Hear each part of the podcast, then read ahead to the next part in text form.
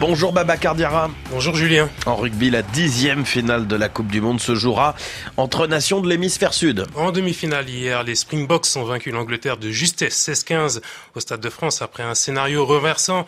La pénalité d'André Pollard a délivré les Sud-Africains à 3 minutes de la fin alors qu'ils étaient menés de 9 points à 12 minutes. Euh, les champions en titre défendront bien leur titre dans une semaine avec derrière eux les attentes de tout un continent d'après le capitaine sud-africain Sia. Uh, C'est vrai qu'on ressent ce soutien, on le voit partout. On sait que tout le continent est derrière nous. Je ne suis pas sûr qu'il y ait beaucoup de pays où des gens qui n'ont pas la télé ont la possibilité d'aller dans un centre commercial pour regarder le match. Peu importe l'origine sociale, tout le monde peut y aller. Si on gagne, c'est pour toute l'Afrique du Sud. En tout cas, on a bien conscience de tout ce soutien et on l'apprécie énormément.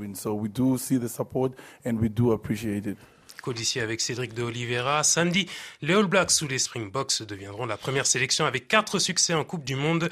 La veille, l'Angleterre et l'Argentine se disputeront le match pour la troisième place. En Ligue africaine de football, le tout-puissant Mazembe et l'Espérance de Tunis s'affrontent aujourd'hui dans un match au parfum de revanche. Le quart de finale allait délocalisé à Dar es Salaam en raison de soucis logistiques.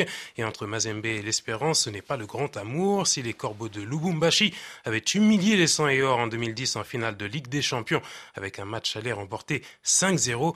Les Tunisiens ont plus de victoires sur le total de leur confrontation. Pascal Manguala.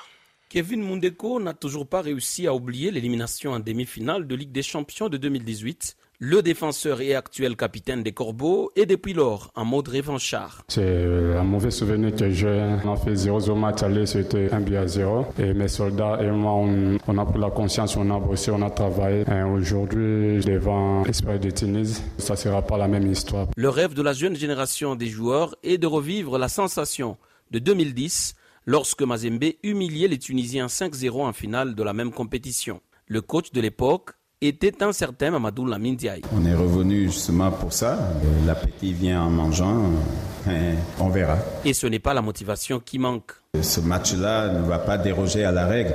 C'est un bon match à regarder, c'est un bon match à jouer en tout cas quand on est joueur et quand on est entraîneur. Le discours du technicien franco-sénégalais résume l'état d'esprit qu'il attend de ses joueurs. Glody Likonza est l'un des rares corbeaux à avoir déjà joué Espérance. Bah, coachs nous a dit de rester calme et de jouer notre football. Ça fait déjà des mois on préparait ces matchs, voilà. Et dans des grands matchs comme ça, il faut marquer l'histoire. C'est donc une double confrontation de tous les enjeux entre Corbeau et Espérantiste. Côté TP, on reste serein, même si le groupe doit encore prouver.